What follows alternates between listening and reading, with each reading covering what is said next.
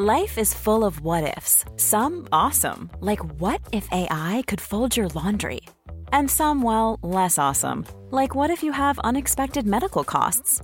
United Healthcare can help get you covered with Health Protector Guard fixed indemnity insurance plans. They supplement your primary plan to help you manage out of pocket costs. No deductibles, no enrollment periods, and especially no more what ifs. Visit uh1.com to find the Health Protector Guard plan for you.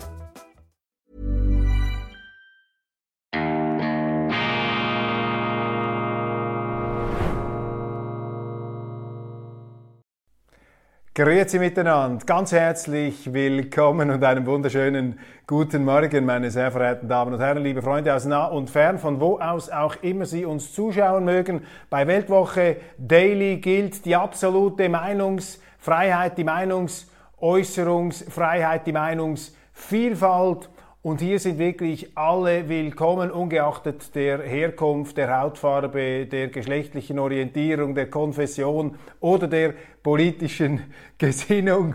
Unser Ziel ist es, gegen die Verkapselung der Menschheit in jeweiligen Echokammern anzutreten. Wir stehen für das äh, grenzübergreifende Schützengraben, übergreifende Gespräch und ich möchte mich im Folgenden in diesen Sondersendungen, das ist eine Sondersendung von Weltwoche Daily, die andere Sicht, unabhängig, kritisch, gut gelaunt, eine äh, Sondersendung hier im August 2023, die sich mit äh, grundsätzlicheren Themen beschäftigt, ähm, jetzt wo die Nachrichtenlage sich etwas beruhigt hat. Und in diesem Ausgabe möchte ich mich mit dem Thema China und China-Strategie beschäftigen. Das ist derzeit in der Schweiz in der Diskussion, aber natürlich auch für Deutschland, für Österreich von Interesse. Titel dieser Sendung Sachliche Beziehungen mit China. Sachliche Beziehungen mit China, das ist der Auftrag an die schweizerische Außenpolitik.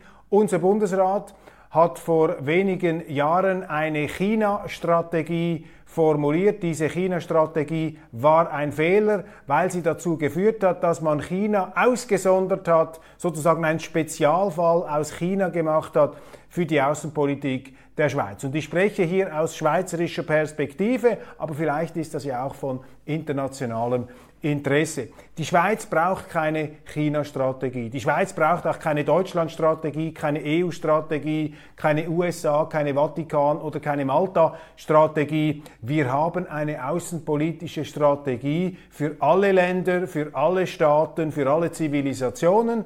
Und diese Strategie lautet immerwährende bewaffnete umfassende Neutralität. Das ist der Universalismus der schweizerischen Außenpolitik. Das heißt, die Schweiz anerkennt Staaten, sie anerkennt keine Regime und die Schweiz schwingt sich auch nicht zum Moralschiedsrichter auf, der da zu Gericht sitzt über die unterschiedlichen Gepflogenheiten, wie die Staaten ihre eigenen Dinge organisieren. Den Moralisten leuchtet das natürlich nicht ein, ist, ist ihnen ein Dorn im Auge, sie rümpfen die Nase, aber das äh, Angebot der Moralisten sozusagen, die Vernunft, wie sie sie sehen, in alle anderen Länder, die nicht dieser Vernunft entsprechen, hineinzuprügeln, das ist keine besonders tragfähige außenpolitische Strategie. Es wäre ja schön, wenn alle Länder wie die Schweiz organisiert wären. Das gelte dann aber auch für Italien, für Deutschland, für äh, vor allem diese Moral-Weltmeisterstaaten. Also ich rede jetzt da vor allem von den Politikern, von einigen Exponenten der politischen Klasse. Gerade die, die sich da immer aufschwingen, ähm, die ähm, ähm, ja, sind jetzt aus Schweizer Sicht auch nicht unbedingt die absoluten Gralshüter der Demokratie. Also das ist für die Schweiz ein Irrweg, dieser außenpolitische Moralismus. Wir verfolgen eine Strategie und müssen diese Strategie befolgen einer außenpolitischen Weltoffenheit, einer Universalität und auch einer Gleichbehandlung aller Staaten, sachliche Beziehungen mit allen Staaten dieser Welt, Anerkennung nach diplomatischen Gepflogenheiten der Staaten und äh, nicht der Regime, quasi die, die uns passen, mit denen sind wir nett und mit die, die uns nicht passen, mit denen sind wir nicht nett. Das ist ein Holzweg. Die Schweiz ist übrigens auch ein Wert für sich, eine Wertegemeinschaft sui generis. Deshalb darf sich die Schweiz auch nicht in irgendeine selbsternannte Wertegemeinschaft hineindefinieren oder hineinzwingen lassen. Wir stellen einen eigenen Wert dar. Und dies sage ich ohne jegliche Überheblichkeit. Das heißt nicht, dass die Schweiz wertvoller sei als andere, aber sie ist eben auch nicht wertloser und deshalb müssen wir auch nicht einer Wertgemeinschaft beitreten, einer sogenannten, um selber uns wertvoller empfinden zu können. Die Schweiz hat den Fehler, einer Regimebeurteilung, einer außenpolitischen Verengung, einer Abkehr von diesem universellen Neutralitätsprinzip einmal gemacht, 1917 gegenüber der Sowjetunion. Das war ein riesiger Fehler, das hat überhaupt nichts gebracht. Es hat nicht die Russen dazu geführt, den Kommunismus preiszugeben und es hat auch der Schweiz überhaupt äh, keinen Segen eingetragen. Und mit China haben wir dann eine andere Strategie verfolgt diplomatische Beziehungen bereits ab 1949. Rotchina, also das Mao-China, ist von der Schweiz als Staat kurz nach der Ausrufung der Volksrepublik anerkannt worden. Diplomatische Beziehungen haben wir aufgenommen und unsere chinesischen Freunde, ja, sachliche Beziehungen, zu Freunden kann man auch manchmal kritische Worte sagen, aber schön hinter verschlossenen Türen, unter vier Augen, nicht da sozusagen diese Selbstinszenierungs Master of the Universe Teenager, ähm, ja, äh, Teenagerpolitik, wie sie da einige Außenpolitiker, vor allem um den SP-Mann Fabian Molina betreiben wollen in Bern. Nein, dieser Musenalp-Express der Außenpolitik, ähm, dieses ähm, ja, narzisstische, ähm, vor allem auf die Selbstprofilierung ausgelegte außenpolitische Verhalten, das würde die Schweiz in einen äh, Dauerkonflikt mit allen möglichen Ländern hineinkatapultieren. Nein, mit unseren chinesischen Freunden haben wir seit 1949 diplomatische Beziehungen und ich erinnere dann daran, dass ähm, der damalige chinesische Premier unter Mao eine Friedenskonferenz nach dem Koreakrieg in Bern abgehalten hat. Die Chinesen sind sehr stolz darauf und ich bin persönlich auch stolz darauf, dass ich mit äh, so vielen Botschaftern in Bern ein gutes Verhältnis habe, unter anderem auch mit den Vertretern Chinas. Und es ist im Grunde eine Schande, dass äh, heute in den Medien eine Stimmung erzeugt wird, auch in der Politik, dass allein schon das Bemühen um sachliche Beziehungen quasi zum moralischen Makel ausgelegt werden kann und auch ausgelegt wird mit äh, zunehmender Verbissenheit. Da spielen leider auch unsere Hochschulen eine unselige Rolle. Ich denke da etwa an den China-Experten Ralf Weber, Professor Ralf Weber. Ich habe ihn in unseren Sendungen auch schon ein paar Mal erwähnt. Für mich ist das auch ein klassischer ähm, Betreiber dieser einseitigen antichinesischen Ideologie an unseren Hochschulen. Durch muss man kritisch sein. Und es ist auch richtig, dass sich die Universitäten hier in voller Freiheit kritisch damit auseinandersetzen. Das Problem bei Leuten wie Weber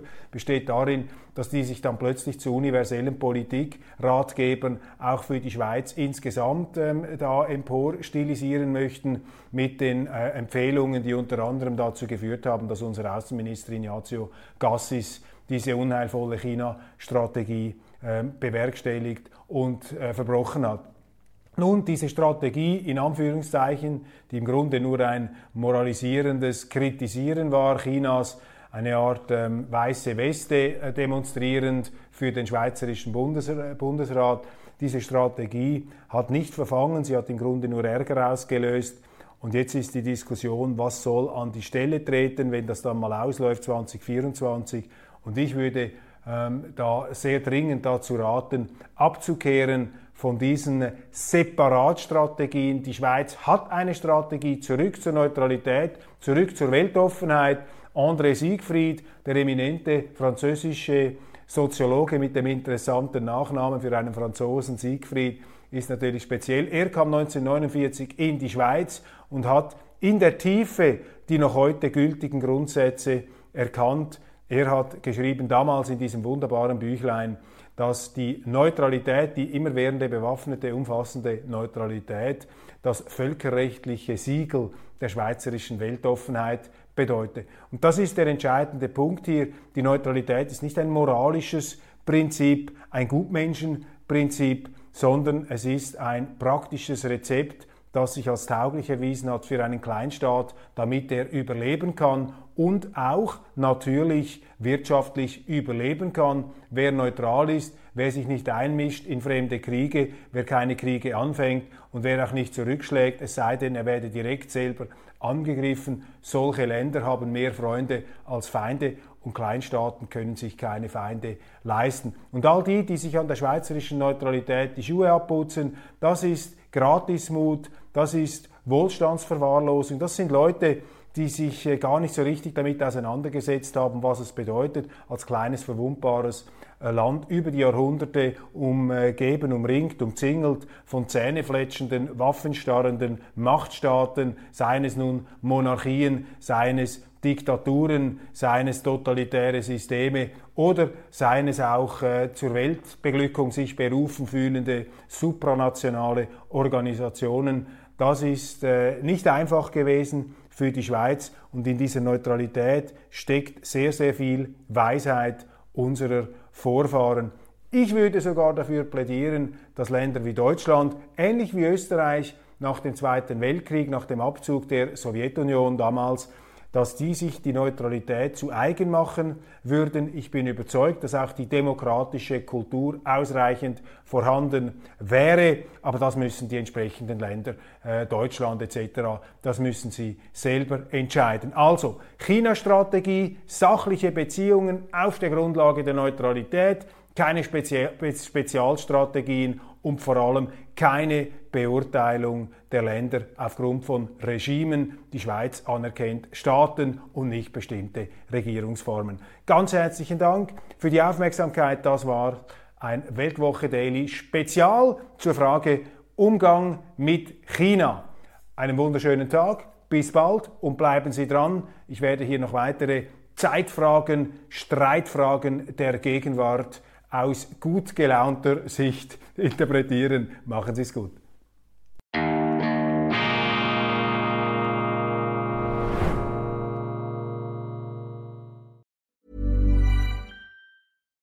When you make decisions for your company, you look for the no-brainers. And if you have a lot of mailing to do, stamps.com is the ultimate no-brainer. It streamlines your processes to make your business more efficient, which makes you less busy.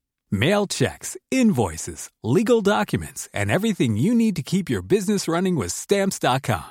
Seamlessly connect with every major marketplace and shopping cart. Schedule package pickups and see your cheapest and fastest shipping options from different carriers. With rates up to 89% off USPS and UPS rates. And with the Stamps.com mobile app, you can take care of mailing and shipping wherever you are. Make the same no-brainer decision as over 1 million other businesses with stamps.com. Sign up with code program for a 4-week trial plus free postage and a free digital scale. No long-term commitments or contracts. That's stamps.com. Code program.